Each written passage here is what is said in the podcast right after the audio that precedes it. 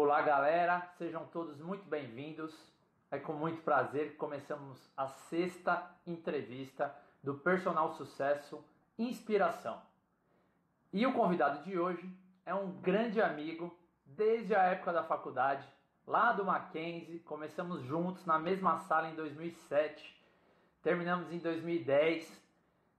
Esse cara, mais do que um profissional hoje, eu falo com toda garantia, ele é um pai excepcional. Ele fez escolhas na vida dele porque ele ama o filho dele incondicionalmente, o tanto quanto ele ama a educação física. Então é com muito prazer que eu quero convidar esse grande amigo, Fernando Basílio, para participar dessa live. Tenho certeza que vai ser muito enriquecedor. Lembra sempre, para quem é iniciante, para quem está na área, para quem quer começar do zero, ele é o cara, ele fez isso. E para quem quer trilhar um caminho rumo ao sucesso. Então, Fernando Basílio, sócio da Companhia do Exercício, vamos chamar ele já. Seja muito bem.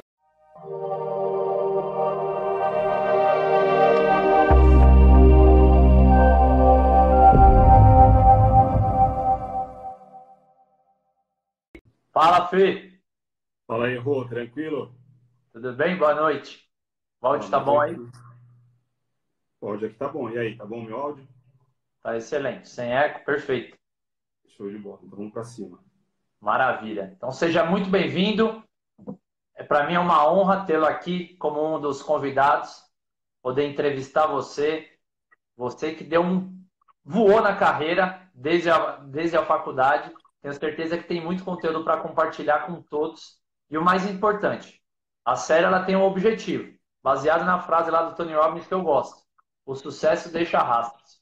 Então, baseado no sucesso que você tem hoje, a intenção é que você compartilhe um pouco de toda a sua experiência, história de vida, para que você inspire outros profissionais também. Então, muito obrigado por aceitar o convite.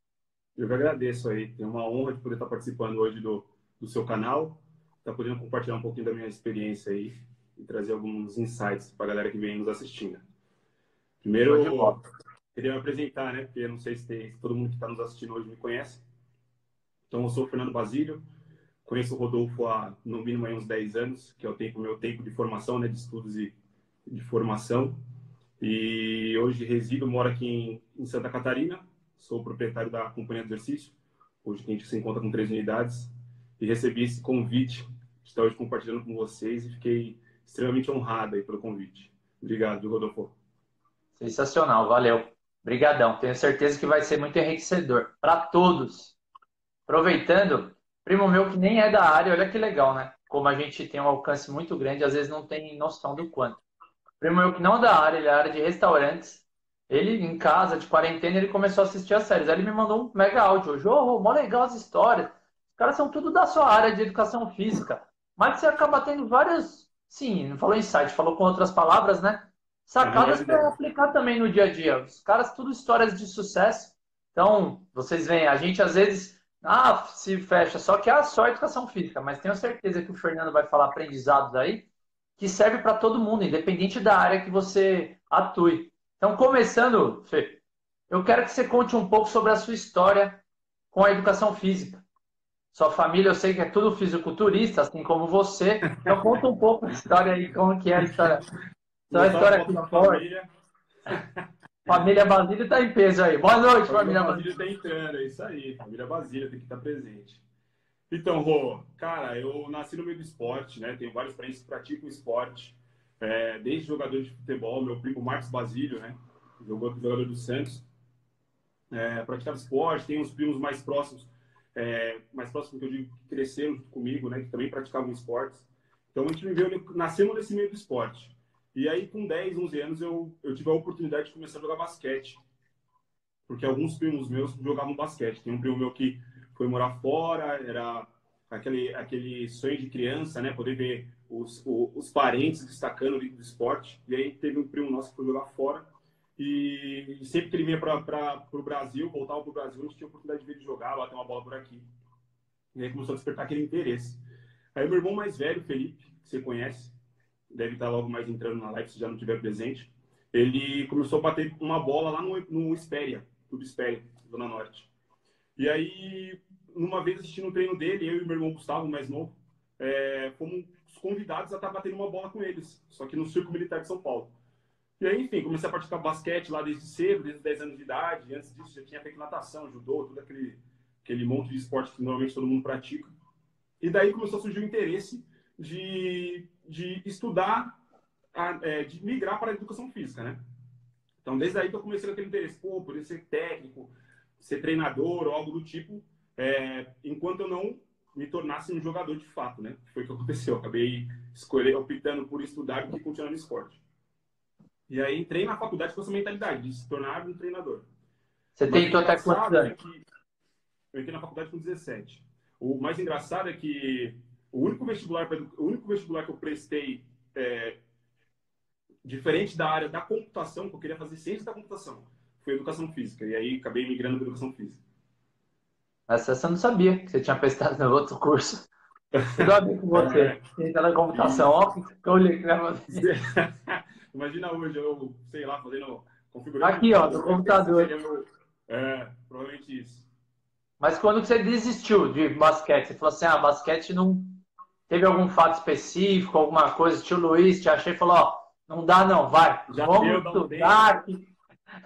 Não, não pelo foi? contrário, pelo contrário. É... Eu lembro que quando eu entrei na faculdade, até provavelmente vai ser uma das questões que você vai me fazer, um dos questionamentos que você vai me fazer, mas quando eu entrei na faculdade, meus pais é... perguntaram para mim se eu não tinha interesse de continuar no esporte por mais um ano, pelo menos, porque eu entrei muito cedo na faculdade, tinha recém feito 17 anos, e, e aí eles me, é, me, me, questionaram né, sobre a, a, minha intenção de não dar continuidade no, no esporte e, e, esperar mais um pouco, pensar, amadurecer a ideia de, de fazer universidade, né, de estudar. Mas eu, cara, tinha na cabeça que eu queria fazer Mackenzie, né, que foi a universidade que nós estudamos. Meu irmão mais velho já tinha ingressado em Comex lá no Mackenzie, né, e eu tinha esse sonho que queria entrar fazer educação física no Mackenzie. Queria fazer um, um, curso no Mackenzie. E aí depois veio a possibilidade de fazer educação física dentro do Mackenzie. Então, quando eu passei no vestibular, estava naquela fase de 17 anos, ainda jogando, e prestei vestibular e passei, é, era, um, sonho, era uma vontade tão grande de estudar no Mackenzie que, que eu não, e, não existia a possibilidade de, de é, conjugar né, os estudos com o basquete, com o esporte, naquele, no, no Mackenzie, porque eu estava jogando no Banespa na época. E o Banespa dava bolsa para o AMB, na Universidade AMB. Só que eu queria fazer Mackenzie. Então eu falei, bom, eu vou ter que abrir mão do esporte para poder fazer o curso que eu gostaria de fazer na universidade que eu sonhava. Então fui fazer Mackenzie e larguei mão do esporte. É, e logo na sequência entrou na Atlética também? É, só falar, em termos, né? Larguei esporte em tese amador ali, profissional, né? Que é o, era federado, mas ainda não era profissional. Mas dei continuidade no esporte no, pelo Mackenzie, né? Onde consegui bolsa, etc. É, a nossa turma, para quem não conhece, era uma turma que era é, popularmente, né? Os professores chamavam de colegião. Eu é. tinha uma galera que tinha 17 anos, era muito nova mesmo, são dois anos mais velho que o Fê. Então a galera parecia que estava no colegião, lembra, Fê? Era o famoso quarto colegial que eles falavam, né? Quarto colegial, exatamente. Então, como isso interferiu em relação, assim, aos medos que você teve na área, ou na época você estava, famoso vai Corinthians, vou levando e vamos ver como vai ser. Teve alguns medos que você, na época, logo quando entrou, você falou, puta, calma aí que o negócio é mais embaixo. Ah, Rô, cara, medo a gente sempre tem, né? É...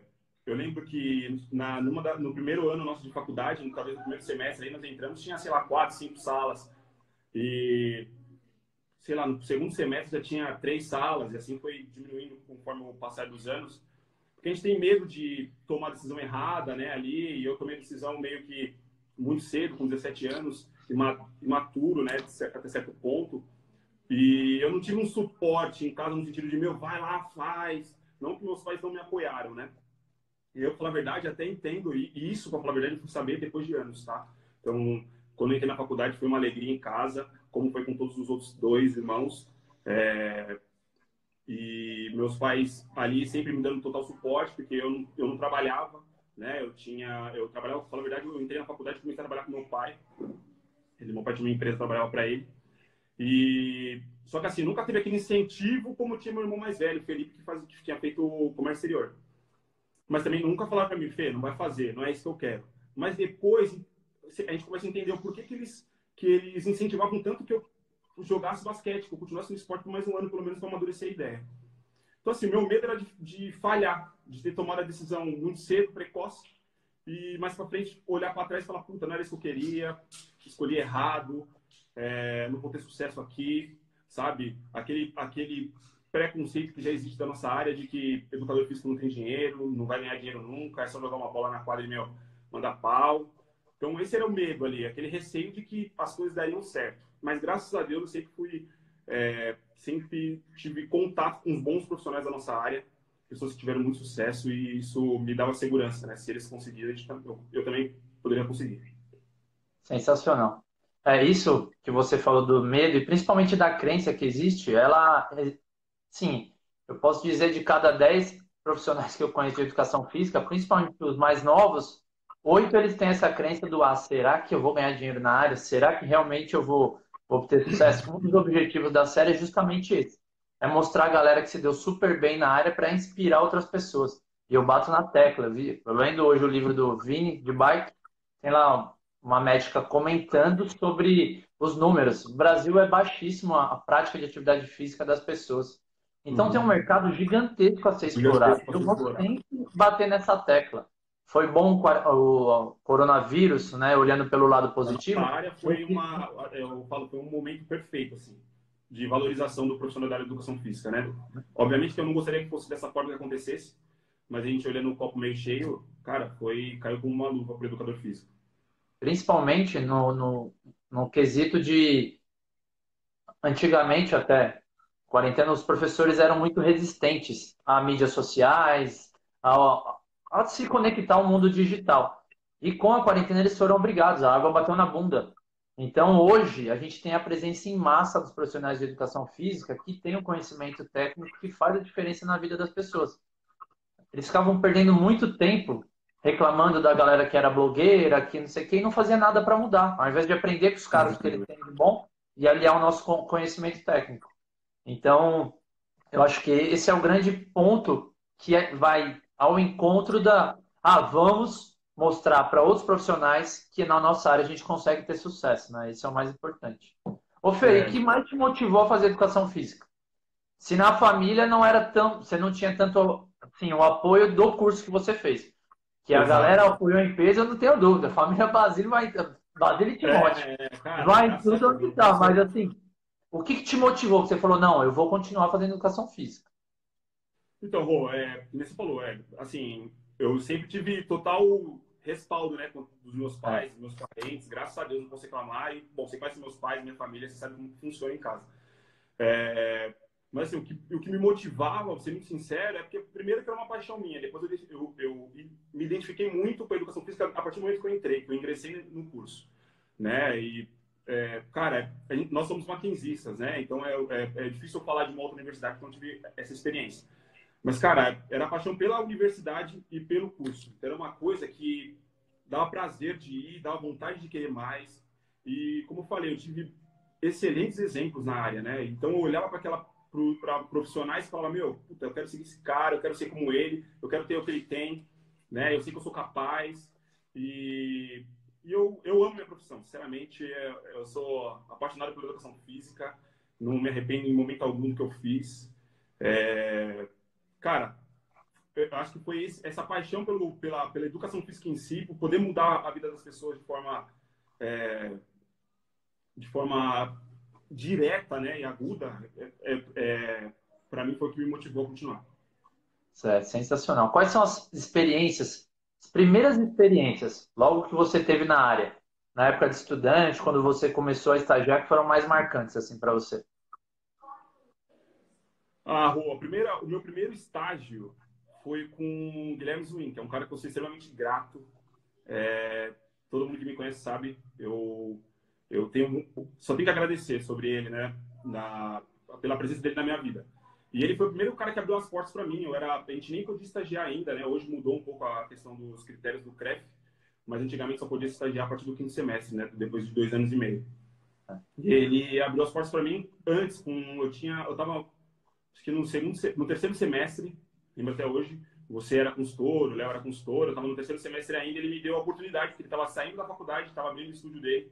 Ele falou, meu, se você quiser vir trabalhar para aprender, é, para mim vai ser muito bom, né? Por ter um, um, um colaborador, né? Um, um, estagiário aqui comigo atuando, me ajudando. E para você, já é da área. Exato, expertise aí na área. Então, esse para mim foi um momento bem marcante. Foi quando eu comecei a estagiar na área. Foi um dos. Eu lembro que eu era um dos, dos primeiros alunos da nossa turma ali a começar a atuar diretamente com, com, com o cliente, né, com o aluno, atuando de fato com, dentro da nossa área de personal training. É, isso faz toda a diferença. Inclusive o livro, estou lendo um livro que chama, fala muito sobre isso, né? Esse livro aqui até recomendo. Expertive Competitive. Ele fala muito da relação do aprendizagem. E ele comenta no livro o ciclo que seria o ideal é você obter o conhecimento, colocar na prática, ter o feedback, refletir e mais conhecimento. Então você já teve a oportunidade, né, que o Zuin foi a primeira pessoa marcante da área, abriu as portas para você exatamente para pegar o conhecimento e já aí, coloca na prática. Bora, já vamos aprender. Isso é fundamental. E o que eu né? achei né? legal nessa, nessa, nessa passagem é que ele teve a experiência de ter trabalhado em grandes academias antes de abrir o estúdio dele.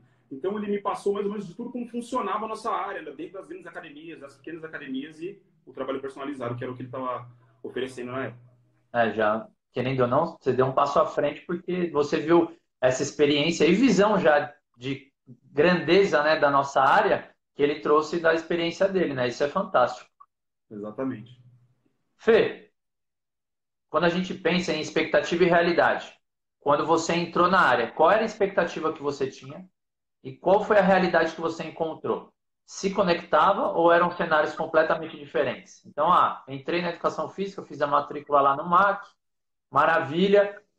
Como foi que você encontrou é, esse mercado assim que você começou a atuar? Lá com o Zuin, depois nas outras experiências? Então, é, quando eu entrei na, na, educação física, a minha expectativa era estar atuando com o basquete, né? Então, como eu era ex-atleta de basquete, atleta universitário, né, no caso, e a, o meu interesse maior era estar atuando com o basquete. Então, a minha expectativa toda era gerar em cima do esporte. Tanto é que eu fui buscar meu, é, os primeiros estágios ali no, no, clube onde eu tive a oportunidade de praticamente fazer toda a minha é, carreira, vamos dizer assim, do esporte, né, no circo militar. E acabei não atuando com, a, com essa modalidade. Então, assim, minha expectativa era com uma coisa e eu acabei migrando para outra totalmente diferente, que foi trabalho personalizado, trabalho com fitness, né, com musculação. Então, obviamente também que a minha expectativa era de grande dificuldade, que nós, que a nossa área, cara, que a gente encontrava uma dificuldade muito grande, que era ter que remar muito para conseguir pouco, né? Então, essa era a expectativa que eu tinha porque era o que, o que a grande maioria passava, né? O que a grande maioria transparecia, era que a nossa área era muito difícil de, de ter conquista dentro da nossa área. E a nossa área recentemente é nova, né? Se a gente for parar para ver aí o tempo de, de conselho, é, é, é muito nova, né? É, comparado a outras profissões que são centenárias, né? A educação Exato. física é, é muito recente, tem 20 anos. Exatamente. Tem muito ainda o que evoluir, melhorar, aperfeiçoar. Eu mesmo, nessa relação expectativa e realidade, eu entrei com um foco claro. Ah, eu vou prestar concurso público para a escola, que aí eu tenho uma renda garantida até por influência de familiares, né? Minha uhum, tia que é professora, exatamente, professora estadual, do, também do, do ensino municipal. E aí eu falei, ah, então vai ser concurso, vou estudar muito ser professor e depois tarde e noite personal. No segundo ano da faculdade eu tinha uma certeza, eu falei assim, eu não vou ser Professor de escola não tinha pau. Você nem fez licenciatura? Não fiz, só bacharel. Tanto que aí eu só fiz o bacharel. E aí, quando eu saí da faculdade, olha como a gente muda ao longo do caminho. Eu tinha uma certeza, falei, não, vou fazer o mestrado porque eu quero dar aula em faculdade, eu quero dar aula na faculdade. Aí eu fiz a pós-graduação na USP, no final eu tive uma certeza, eu falei assim, eu não quero fazer mestrado. Eu não quero área acadêmica, eu quero na área de ter o maior contato possível com pessoas, que é o que eu gosto, né? Uhum. Quem são seus ídolos? Maiores ídolos aí, se você pensar da vida, dois, dois do, do aspecto profissional e cara que te inspira muito. Cara, eu até imaginei, né, também, acompanhando suas lives aí, que você faria essa pergunta. Eu separei alguns, é, não sei se ídolos, pessoas que a gente admira, né, mas é, pessoas que eu admiro muito, que eu reconheço, mas separei da área.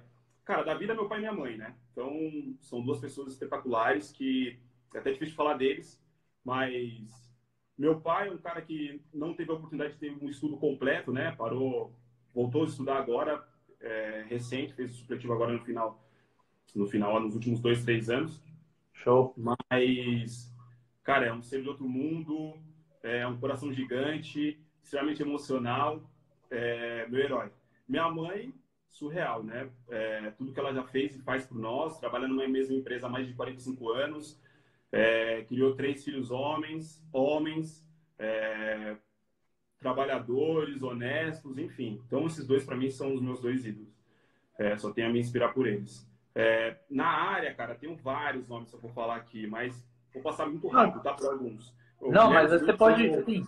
O que eu falo em sentido de ídolo, de ídolo pode ser de gratidão. Alguém que foi realmente importante. Isso, você fala, é puta, ó, tá, essa pessoa fez isso por mim. É, é, é legal isso, esse reconhecimento. É, eu tenho vários nomes para falar. Não sei se a galera tá online aí, tá, se tá acompanhando, mas enfim, deixo registrado. Primeiro, é, como eu falei, o primeiro cara que eu tive oportunidade de ter contato muito forte da educação física foi o Guilherme Zwin. Conheci ele antes da faculdade né? Nós jogamos basquete junto, depois ele, ele é mais velho que eu, ele é 86, então são três anos mais velho.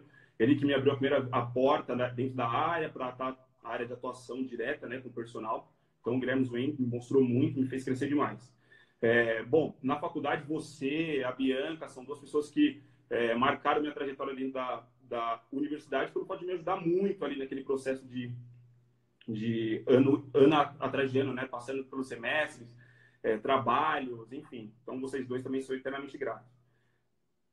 Depois disso, teve a parte de estágio. Então, minha, minha primeira coordenadora, que é o, a Silvia, é, lá do Morumbi. Também não sei se ela está presente, eu sou a Alessia está presente, que é o marido, esposo dela, também foi meu coordenador. Mas a Silvia marcou muito, é uma pessoa muito íntegra. É, e, cara, me ajudou muito a questão de crescimento profissional, muito, me ensinou muito. Não só ela, como a minha líder na época, que era a Luísa também. São duas pessoas que me lapidaram né? Foi meu primeiro estágio em academia grande e me lapidaram. Eu sou um, eu, eu devo muito do que eu sou hoje a elas. Aí tive o Pércio também, que foi o cara que me abriu as portas para a Tecnogin. Então eu tive a oportunidade de ser um Master Trainer da Tecnogin, né, durante alguns anos. E o Pércio foi o cara que fez o convite na época da P5, né? Ele fez um convite para os cinco participarem da, do, da equipe Tecnogin, na época ainda não eram Master Trainers, né? Eram era para estar tá ali junto com a, com a Tecnogin fazendo algumas apresentações. Só eu que aceitei na época, não sei se você vai se recordar disso.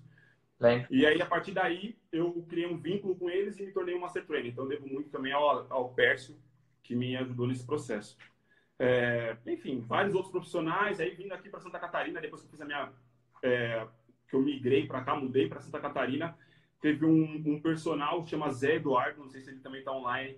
É um cara que é um paulista, né, também, que mora aqui em Santa Catarina, né, no caso de Florianópolis. Ele é corintiano, cara, criou uma conexão muito grande de primeira, assim. Eu comecei a trabalhar, ele era profissional externo, eu era profissional da, da sala ali. Sei lá, duas semanas trabalhando, criamos um contato muito forte, tenho uma amizade com ele muito grande, eu sou muito grato a ele. Ele foi o primeiro cara que passou, é, o primeiro aluno de personal em Santa Catarina foi ele que por, por coincidência esse aluno se tornou meu sócio. Então hoje na empresa que eu que eu tenho, né, hoje a companhia de exercício, esse meu primeiro aluno que foi ele que me passou se tornou meu sócio. Então também sou eternamente grato a eles. Bom, esses são cinco aí, né? E hoje um ídolo, cara, sei lá, é, é muito difícil falar de vários ídolos. Vou falar do meu esporte, né? Tem o Kobe Bryant que deixou um legado muito grande, né? De determinação, de comprometimento com o trabalho.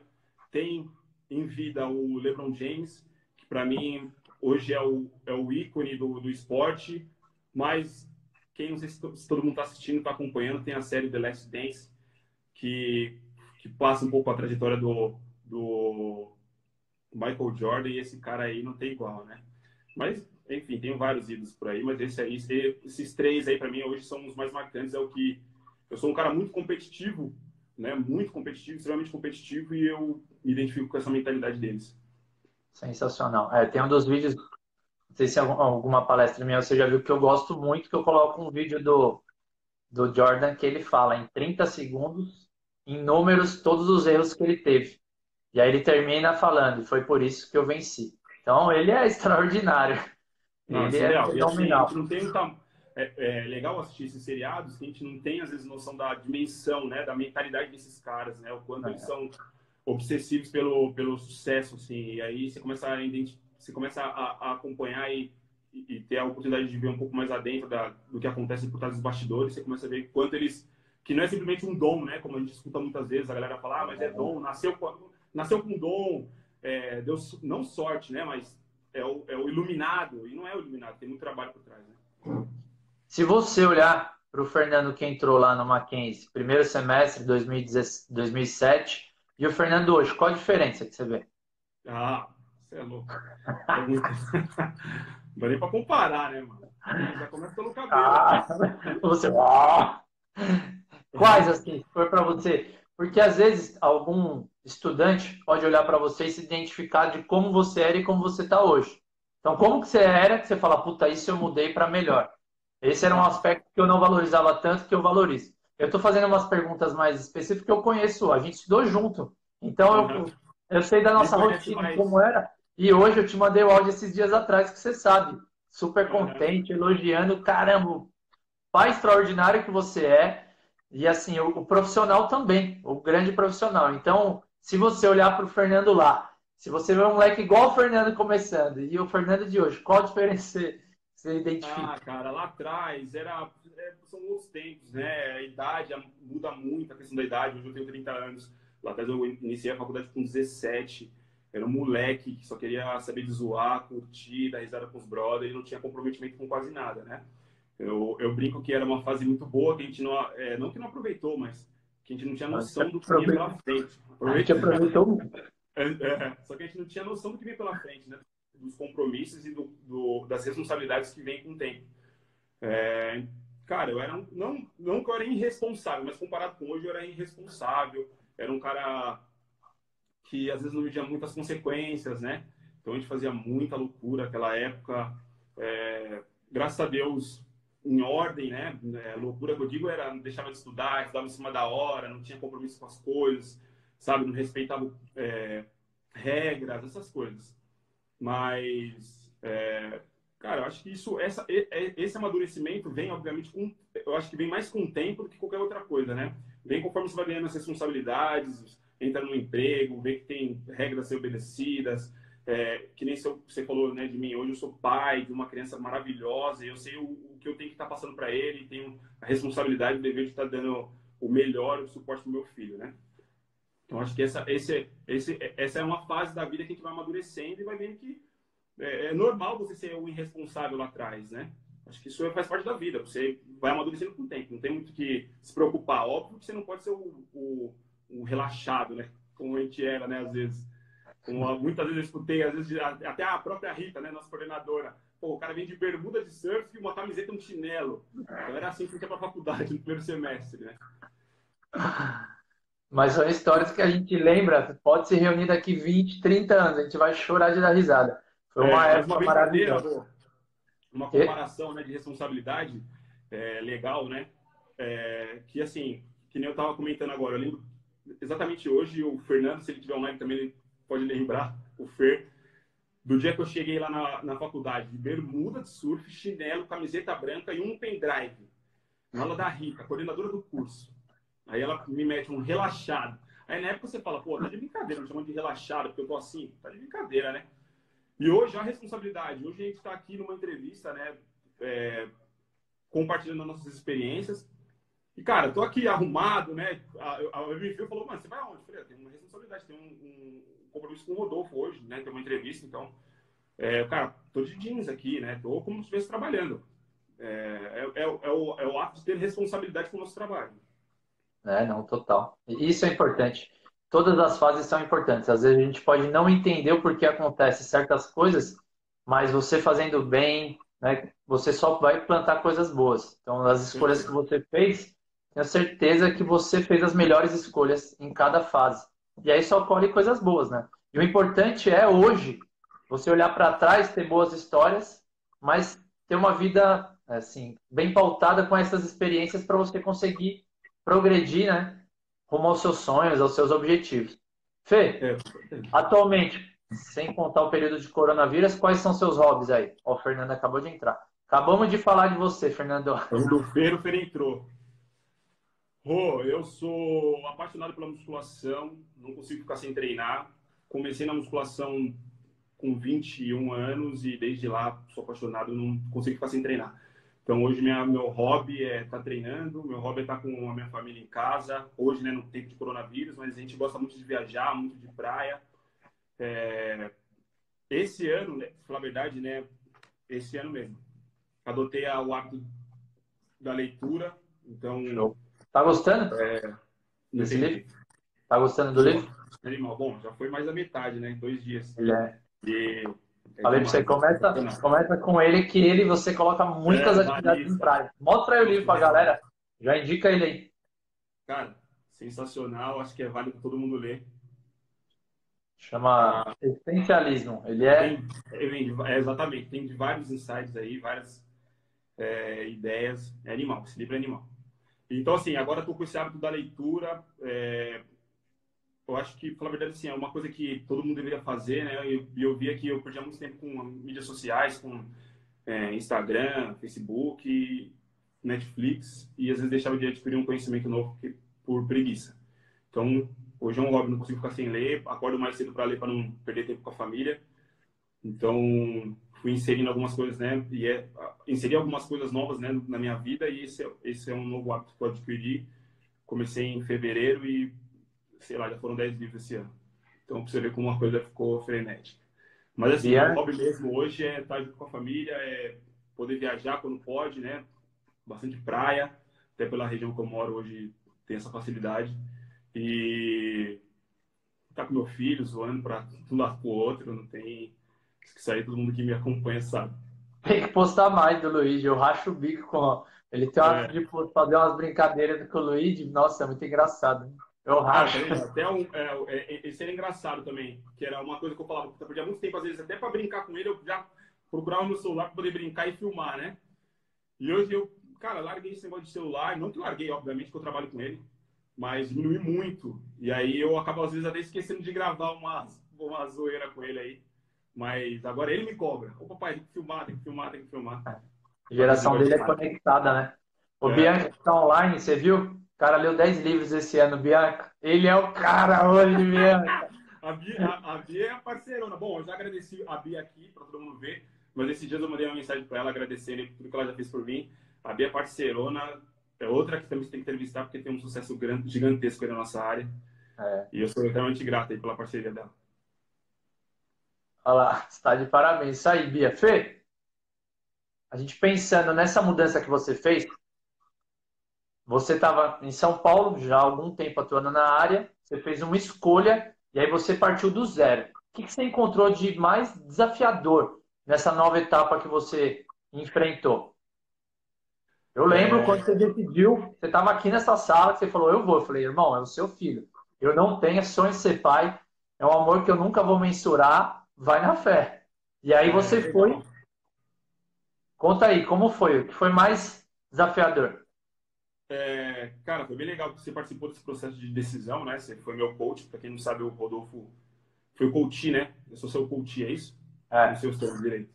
É, assim, foi conversas de amigo para tentar é, você tomar a melhor decisão no momento. Aí, você usou algumas ferramentas do coach, enfim. É. Então foi um processo. Cara, tirar, é, eu tive essa conversa até recente com o meu irmão mais velho.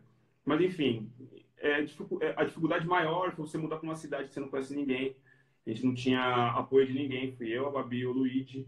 É, cara, sem conhecer nada, sem conhecer ninguém. Eu fui com um emprego porque eu fui, em algumas vezes que eu fui para Santa Catarina, eu já fui fazendo algumas entrevistas. Então, para lá, eu fui com um emprego garantido. Mas é chegar no mundo novo, cara. Só que galera falando a sua língua, né? Mas é tudo diferente. A cultura deles, é, a cultura aqui de Santa Catarina é muito diferente da nossa aí de São Paulo. O ritmo é outro. É, então, se adaptar a isso é muito diferente, é muito difícil, leva tempo. Eu vou ser muito sincero que, ó, eu estou morando em Santa Catarina há quatro anos e até hoje eu não estou 100% adaptado a essa realidade, porque a realidade são distintas. Aí a gente também para para comparar e não sabe se quem está errado são eles aqui ou somos nós aí, né? Porque o ritmo é totalmente diferente de vida. Né? Aqui a galera é muito, a galera preza muito pela qualidade de vida em todos os aspectos. E diferente de São Paulo, que a gente vive num ritmo frenético, só pensa em trabalhar e é, cara, dedica pouco tempo pra gente, né? Aqui em Santa Catarina é totalmente diferente. A galera, meu, começa a trabalhar depois das oito e para de trabalhar às seis da tarde. Acabou. Aí, óbvio que as coisas continuam funcionando até umas oito, nove horas da noite, mas é esse o ritmo aqui. E durante muito tempo, é, principalmente no início ali, era muito difícil, porque eu trabalhava até as onze da noite. É, eu vim para cá sem aluno de personal, tive que trocar tudo que eu tinha aí, né? O, o certo pelo duvidoso. Então eu cheguei aqui, eu só tinha o meu emprego, ganhava aquele salário de professor de educação física de sala. O que te motivava? Não entendi. O que, te motivava? A continuar, não desistir, a voltar? Era uma escolha que eu tinha feito. Então, é, primeiro que eu tinha um sonho, eu tinha um sonho, esses dias até o, o pessoal publicou num grupo que a gente tem, o meu irmão Gustavo, inclusive, está aí no, mandando um monte de mensagem, tô vendo. Ele colocou, falou assim, pô, o Fernando era profeta, porque eu coloquei, eu já tinha oportunidade, eu já tive a oportunidade de conhecer Florianópolis, sei lá, umas duas, três vezes, na época de solteiro, vinha para cá zoar. E aí, eu, numa das oportunidades que vim para cá, eu trouxe meus pais. E eu falava para minha mãe todo dia, eu vou morar aqui um dia, eu vou morar aqui um dia, eu vou morar aqui um dia. Voltei para São Paulo falando, vou morar aqui um dia. Então, cara... Foi a tradição.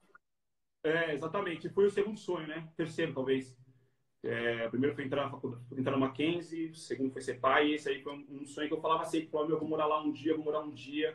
E casou isso, né? Essa oportunidade, óbvio que meio de várias coisas que estavam acontecendo na minha vida, mas eu abracei também por esse motivo, porque eu falava, pô, é um sonho meu, tá surgindo essa possibilidade agora, então é a hora de ir. E fui, graças a Deus deu certo, hoje estamos aí até hoje. Pelo Se olhar o Fernando, Fernando que chegou há quatro anos em Santa Catarina, o Fernando hoje, o que a cultura de Santa Catarina agregou para você, como ser humano, como profissional?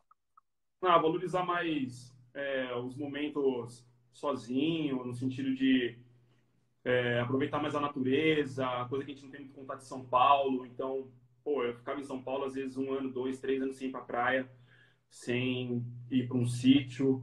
E aqui os passeios, a maioria dos passeios são esses. Então, valorizo muito cada, cada momento desse, né? De poder estar numa praia tranquila, limpa, com a galera educada. Aqui em Santa Catarina a galera é muito educada. Você não vê casa pichada, prédio pichado, a organização aqui é outra. Eu achava engraçado. Você põe o pé na, na rua, os carros param, cara. É, por exemplo, está 23 de maio, se alguém põe o pé na rua, para o carro, não tem essa. Então, essa educação que a gente não tem em São Paulo é, é, é absurda, assim. Você fica meio até assustado no começo né? E, porque funciona, aqui as coisas funcionam de, de uma outra forma. Então você começa a, é, a, a, a, ter uma noção diferente do, do, da, de vida até. Né? Apesar que eu tô aqui há quatro anos, não, não faz muito tempo, quatro, vai fazer cinco anos agora, mas eu já vejo uma diferença gigantesca nesse sentido. Fora a valorização dos amigos, da família. Eu sou um cara muito apegado à minha família, muito, você me conhece. E o simples fato de ficar aqui em casa, é, às vezes dois, três, quatro meses sem ver ninguém, né? Você vê um brother, você vê os caras que eu cresci junto, você vê minha mãe, você vê meu pai, você vê minha sobrinha, você vê meu, meu sobrinho, meus irmãos. Então, é, aí eu acabo valorizando cada minuto que eu tô com eles, sabe? Então, eu vou para São Paulo, o cara é 100% dedicado a eles, 120% dedicado a eles. Eu não me preocupo com nada, a não ser com eles. Então, isso a gente acaba mudando, né? Coisa que às vezes a gente passa eu sempre fui muito ligado à família, mas às vezes, beleza, pô, tô com a minha mãe, com seu sobrinho e tal, você tá nem aí. E... Como é que deu uma tra... Aí travou, voltou. É, é dado uma travada. É. Mas, mas voltou. Então, você acaba valorizando isso, sabe? É, esses contatos mais próximos com pessoas que você ama de verdade, você sabe que se você precisar vai estar ali, você acaba valorizando mais isso. Sensacional. Fê, na educação física, Aí avali, ah, avaliando no, no sentido de o que é importante para você e o que você julga como grandes conquistas. O que, através da educação física, você conseguiu? Você olha para trás e fala, Puta, eu sou muito grato isso, graças à educação física. Isso, na minha vida, foi muito importante, essa conquista, esse fator específico. E eu consegui por conta da educação física. Pode ser qualquer coisa. Ah, Rô, tudo que eu tenho hoje, tanto de bem material e profissional, foi tudo conquistado pela educação física, né? Então, hoje, graças a Deus, eu tenho um carro, eu tenho, moro numa casa, tenho investimentos em outros, é, em algumas áreas da vida, tudo graças à educação física. Foi tudo pela educação física. Eu nunca trabalhei com nada que não seja educação física. né? Tanto e não só isso, né? Não só bem material, mas é, vou contar um episódio aqui rápido, né? É, a gente teve uma empresa, nós tivemos uma empresa, uma empresa junto, juntos, né? Eu, você e mais três sócios e foi a P5 Treino que puta, para mim era uma empresa que se ela hoje não, ela não existe mais, né? Hoje, mas para mim era um, um, ovo de ouro, né? Do cesto, eu tinha certeza que ela daria muito certo e é e talvez por falta de maturidade de todos ela não virou, mas é, me trouxe muita experiência, me trouxe é, muitas lições, né? Essa fase que a gente passou, que também foi educação física, não, não, não, me não, não isenta da educação física, né? Então a gente abriu com a proposta é, oferecendo serviços dentro da nossa área, né? Trabalho de trabalho treinamento funcional, consultorias, etc. E essa empresa me trouxe muita, mas muita lição, muita experiência. E eu sou extremamente grato por tudo que aconteceu lá atrás. É, então, assim, eu, a gente vai criando casco, né? Com a vida e, e, e isso tudo eu fui adquirindo tudo com a educação física. Então, eu fui mandado embora de uma empresa, então em Florianópolis eu fui mandado embora, né? É, da, da, da F-Share. Tem vários amigos meus, tô vendo o Juan mandando mensagem aqui, Tiago, enfim, vários parceiros meus ali, de uma empresa que fui mandado embora e, e dentro da educação física. aí talvez tenha sido uma das melhores coisas que aconteceu na minha vida foi ter sido mandado embora dessa empresa porque talvez se eu não tivesse sido mandado embora daquela empresa, eu não estaria hoje onde eu estou hoje. É. Então, é um amadurecimento que eu tive na minha vida, várias lições e começar a, a pensar de outra forma, a entender a, a, vida de uma outra forma, por um outro prisma, foi tudo graças à educação física. Eu acho que esse aprendizado que a gente tem na vida constante, tudo vai da forma como você enfrenta isso. Né? Você poderia ficar chorando as pitangas e amarrando sua vida ao passado o que aconteceu no passado é experiência. Vamos aprender com as experiências, se transformar em pessoas melhores, né? crescer e se transformar em pessoas melhores. Então, é. às vezes se fecha uma porta e abre outra. Hoje, se tivesse continuado né, ainda P5, poderia ser que você não tinha conquistado nada de tudo que você conquistou de maravilhoso. Então, tudo na vida eu olho da ótica de tem um porquê acontece. Do porquê acontecer. E assim, o mais importante é olhar para trás com gratidão falar, aprendi, igual você falou, fiquei mais cascudo e continuei, né? Isso é fantástico. As pessoas é, que olham para trás com gratidão, mesmo de situações que às vezes tem uma frase do Tony Robbins também que eu gosto bastante, né? Ele fala assim: o pior dia da sua vida pode se tornar o melhor dia da sua vida. Basta você é. encontrar o significado. Então, se você olha para todas as situações e tenta identificar o porquê ela aconteceu, cresce em cima disso, e se transforma numa pessoa melhor, é o Luigi, com certeza, gente. O menino ele é bem tranquilo.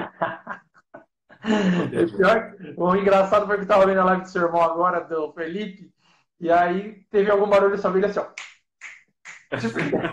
É igual, quem tem filho sabe, né? Rachei o bico. Mas isso é normal. Toda live, live, mas call.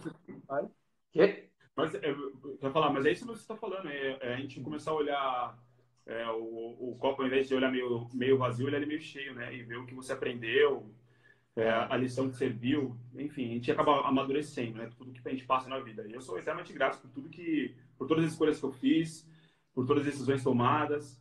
É, não me arrependo de nada. Eu acho que cada um sabe o, o, o porquê toma aquela decisão, né? Qual a melhor decisão a ser tomada.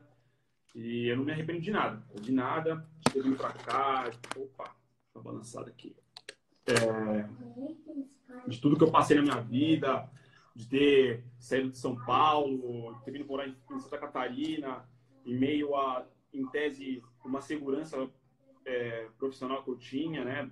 Vários alunos de personal, empresa aberta com vocês, é, trabalhando há mais de sete anos na mesma empresa. Então, trocar tudo isso por, uma, por, é, por um, um, lugar inseguro, só novidades, não saber o que ia acontecer aqui, não saber como ia ser.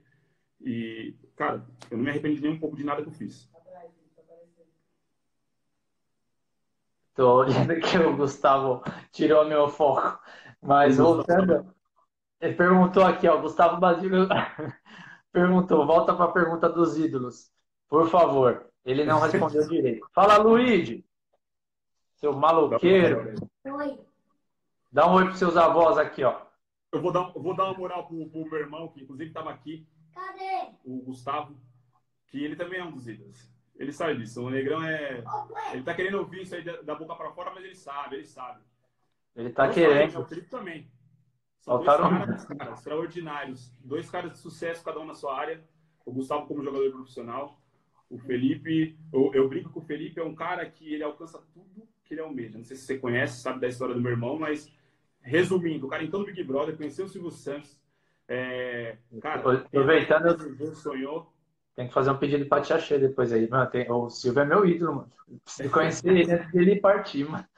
É, Ô, Tia dá, dá, uma força aí, Tia Che. Meu sonho. Meu irmão ganhou 200 mil, eu não consegui ir lá no dia. Putz, eu tenho que conhecer, mano. O Felipe foi na casa do homem, né? É, não, aí é outro nível. Eu só quero conhecer. Já tá bom, né? Fala, Fê, continua aí. E o que, que você tem de sonho para conquistar? O que, que você ainda tem de sonho? O que, que você almeja na área? Você fala assim, eu quero. Isso ainda é algo que me dá motivação todos os dias de eu acordar e falar, não, eu vou fazer a diferença. Na, na área, Rô, é ser reconhecido, ter a minha academia como reconhecida uma das melhores de Santa Catarina. Então, hoje a gente, graças a Deus, estamos fazendo um bom trabalho aqui. Então, Palavra tem poder, hein? Fala de novo aí. Você falou. É, eu vou fazer a academia ser reconhecida aqui em Santa Catarina, não tenha dúvida. É isso aí. De bola. É... Eu não tenho dúvida, sinceramente. Mas tem que trabalhar para isso, né? Óbvio. Mas assim, é, a gente está fazendo um bom trabalho aqui, estamos preocupados, óbvio, né? Todo mundo sabe como está acontecendo, que o país não passa por uma boa fase. Uh, para nossa área não tem sido muito bom nesse sentido, né? Para quem tem academia. Mas se Deus quiser, tudo vai passar em breve e vamos dar a volta por cima, mais fortes. Sensacional. Só depende de você, você sabe. Todos os objetivos para você atingir. Fê, se você pudesse dar cinco dicas para um cara que está começando agora, ou um cara que vai começar do zero igual você fez, quais seriam essas dicas que você fala assim, tá isso aqui, faz isso que vai te ajudar bastante, ou seja assim, manda bala. Ai, cara, puta, dá para fazer muita coisa, né? Dá para falar muita coisa, na verdade, né? Tanto tempo aí que a gente já tá na área. Aqui, ó. Fala o que vem no coração, que você fala. É, tá cara, primeiro, primeiro, o primeiro, sei lá, a primeira dica que eu dou é assumir a responsabilidade, né? É, o que eu tenho falado muito, tá? tudo que acontece na nossa vida, a culpa é nossa, né? Não é culpa de, não é de ninguém, a culpa é minha. Tudo que eu tenho hoje, óbvio, é, você, não, você não conquista nada sozinho. Mas eu digo assim, se hoje a minha academia está bem ou está mal, a culpa é minha. Né? Então, assuma a responsabilidade da sua vida. Né? Se você não vai bem na faculdade, a culpa é sua. Se você não tem hoje, talvez, o emprego que você gostaria, talvez a culpa seja sua, sim. Eu, eu acredito que a culpa é sua, porque a gente pode se esforçar mais, se dedicar mais, diminuir um pouquinho a hora de sono, é, diminuir uma hora no Instagram. Vou dar um exemplo idiota, mas é aquele que eu falei no livro. Cara, eu não lia, a culpa era minha, não é culpa do, ah, mas eu trabalho muito, mas eu tenho um filho que tem que, que toma o meu tempo, mas a culpa era minha, eu não lia porque eu não, porque, eu não, eu, eu não queria, em tese, né? E aí, pô, você, quando você quer, você corre atrás. Então, acordou de uma hora mais cedo para ler o livro. Né? Então, é, assuma a responsabilidade da sua vida. É, outra dica que eu dou, é que eu falo muito para os colaboradores da academia, é que a gente às vezes fica muito preso, e eu, me, eu por muito tempo fiquei assim, é muito preso às questões técnicas só, né, da nossa área. Então, estudava, estudava, estudava com afinco, é, tudo relacionado à nossa área e às vezes deixava de estudar a questão de desenvolvimento pessoal, de habilidades que eles chamam hoje de soft, soft skills, né? Mas habilidades comportamentais. Então, se eu posso dar uma dica para você, é, é aprimore esse lado. Aprimore suas habilidades comportamentais, aprenda a conversar com, com ter uma conversa interpessoal adequada. E é o que diferencia atualmente as pessoas nas empresas é o aspecto de inteligência emocional, né? Então, quanto mais a pessoa se conhecer, saber lidar com as pessoas, melhor é a chance dela. E aí o técnico acaba se sobressaindo, né? Isso que é interessante. Exato, é a soma né, das duas habilidades.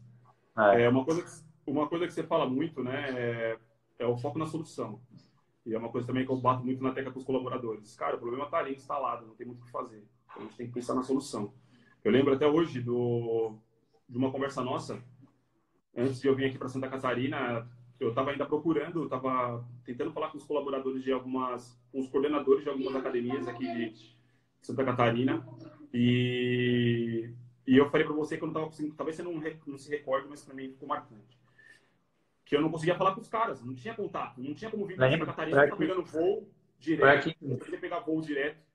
E, e aí você falou para mim, meu, eu quero cinco eu quero que você encontre cinco soluções para esse problema. Não lembro se foram cinco, se foram dez, enfim. Aí eu, ah, puto, WhatsApp, beleza, quero mais um. Ah, mais isso, mais um, mais um. E aí você começa a parar para pensar, você tira o foco do problema e começa a focar na solução, vem, a solução vem. Então é ter foco na solução, né? Parar de vitimismo e focar no que tem que ser feito. Nesse, é... nesse aspecto só é, é, interessante porque a maioria das pessoas queria esse vício e é igual um treino, ela já está treinada a ter essa resposta automática. E aí quando você incentiva ela, não, e aí, mais, mais, mais, ela começa fica desesperada porque, de primeira, ela não tem uma resposta, mas aí ela começa, não, calma aí que tem outras possibilidades.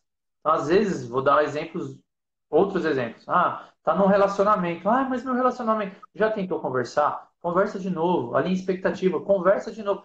Só tem uma coisa que não tem jeito nessa vida, que é a morte. O restante tudo tem. Então chega uma hora que, se não deu certo, conversou, não deu, conversou, não deu, tem que sair para outro relacionamento. É. O trabalho não dá certo, seu chefe não muda, não vai mudar. Tem que sair do chefe. Então você muda. Tem uma solução. Se você mudar a então, situação, você se muda, né? É isso aí. Exatamente. Manda é, bala. Ter parceiros, tenha parceiros, porque na vida a gente não conquista nada sozinho. É óbvio que você tem que se esforçar ao máximo, não se escorar nos outros, mas ninguém conquista nada sozinho. Eu cheguei, óbvio que eu tenho muito ainda, eu quero galgar muito ainda na minha vida, tenho muita coisa a conquistar ainda, mas tudo que eu conquistei hoje, eu tenho parceiros que me ajudaram, que facilitaram o caminho. Então tenha parceiros. É, ser mais esforçado, cara. Eu, eu sou muito competitivo, então se a gente começar a brincar de para ir por aqui, eu só vou sair daqui quando, a gente, quando eu ganhar. E quem me conhece sabe. Então é ser o mais esforçado. Seja o mais esforçado, seja na empresa, seja aonde for, na faculdade. Isso lá atrás eu não tinha essa mentalidade né, tão forte. Eu era muito competitivo, mas não era mais esforçado. É, isso eu fui adquirindo com o tempo. Mas hoje, se eu pudesse falar para mim mesmo, né, se fosse, pudesse dar uma dica para mim, é seja mais esforçado do, né, em todos os ambientes que você convive. Ah, Rui, é isso, cara. Acho que são essas dicas, né? Que dei cinco aí. não sei. Tem algo que você gostaria de compartilhar você fala assim, puta, isso é interessante, alguma experiência que eu tive, que aconteceu. Você já compartilhou várias, mas assim, que você se lembra agora. Agora é o finalzinho da nossa, da nossa é, live. Ah, acho que uma talvez a mais marcante para mim, né, na última, sei lá, nesses últimos anos, até aqui em Santa Catarina, foi eu ser demitido.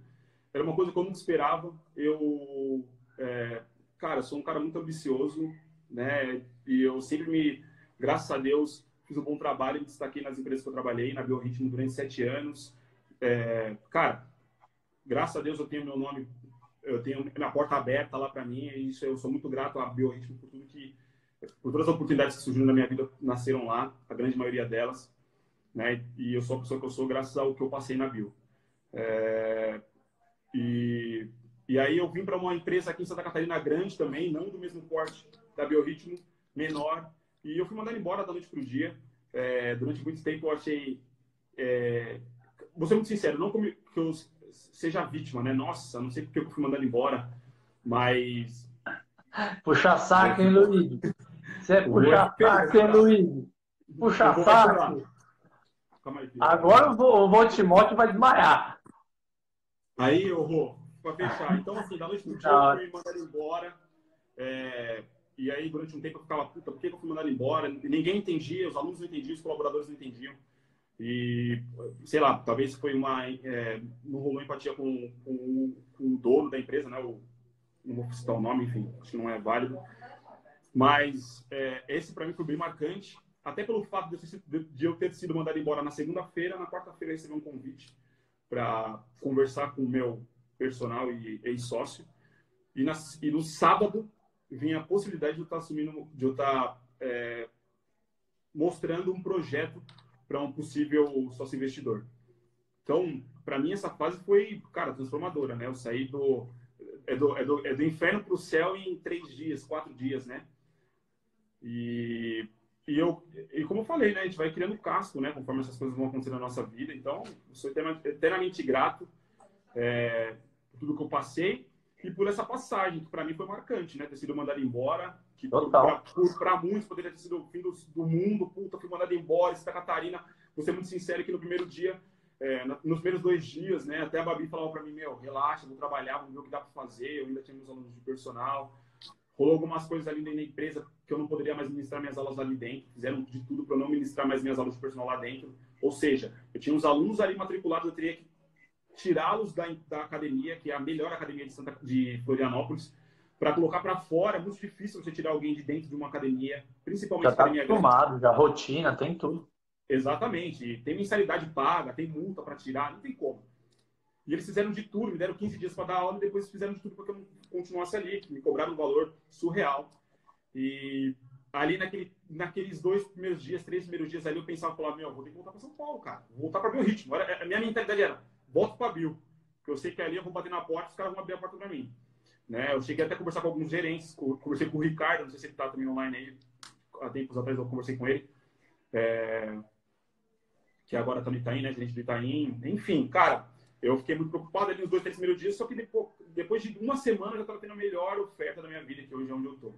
Então, seria uma a gente tem que é, agradecer. E é aquilo que você falou, né? A gente planta bem, colhe bem. Ali do, da, da, do plantio e da colheita, né? Planta bem, rega bonitinho, que, o, que você vai colher o bem. É exatamente isso. É isso é o que eu faço para a minha vida. Graças a Deus, tudo que eu também almejei, eu conquistei. Fê, é. se o Luigi resolvesse fazer educação física, você olhar no olho dele, o que, que você ia falar com o coração de pai da nossa área? Você vai ser o melhor nessa área. E eu não tenho dúvida. Mas o que eu tenho é, que fazer, e... pai? É? O que eu tenho que fazer, pai? Ele ia falar. E o que, que você vai fazer? Tem que ser mais dedicado. É, eu vi uma. Eu até mandei no grupo da família esses dias. Dois minutos, é, tá? Tá. É a. Foi o. É, não lembro quem falou, desculpa. Não me recordo o nome, eu sou ruim para gravar nome. Mas enfim, em resumo. Ele comentou que ele, ele contou uma história que ele falou pro filho dele: quando você tiver 12 anos, eu vou te contar é, qual é o segredo da vida. Quando o filho dele fez 12 anos, acordou o pai e falou: Pai, tô com 12 anos, quero saber qual é o segredo da vida. Ele falou: Vaca não dá leite. Meu filho, como assim vaca não dá leite? Você tem que tirar o leite.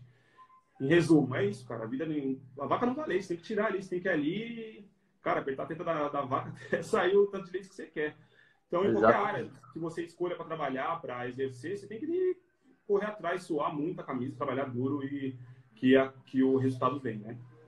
Sensacional. Fê, mais algo que você queira completar?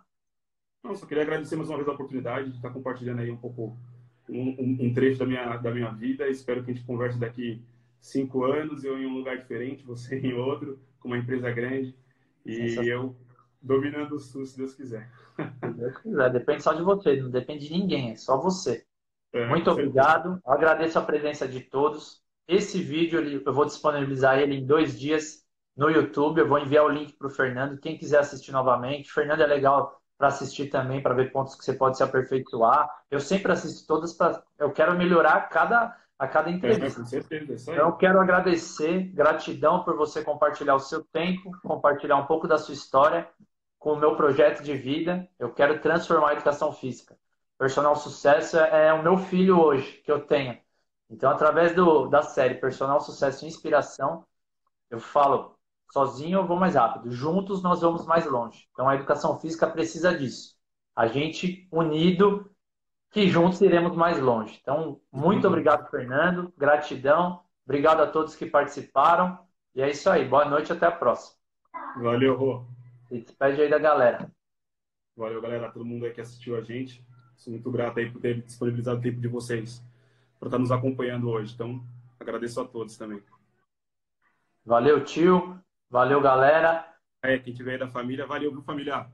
Ó, te achei, valeu, te achei. Obrigado, viu? Valeu, tio Luiz. Fim de mais uma live, a sexta do Fernando Basílio. Espero que todos tenham gostado e o mais importante, que vocês saiam dessa entrevista com insights, novas sacadas para vocês colocarem em prática. O intuito é que você transforme a sua carreira.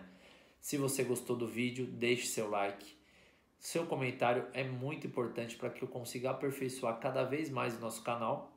E não se esqueça, compartilhe com seus amigos que também são profissionais de educação física. Sozinho vou mais rápido, mas juntos vamos muito mais longe. Aproveita, se inscreve no canal e ativa o sininho para você ficar sabendo de todos os vídeos do nosso canal. Lembrando que toda quarta-feira, às 22 horas, temos um vídeo novo. Muito obrigado e até a próxima.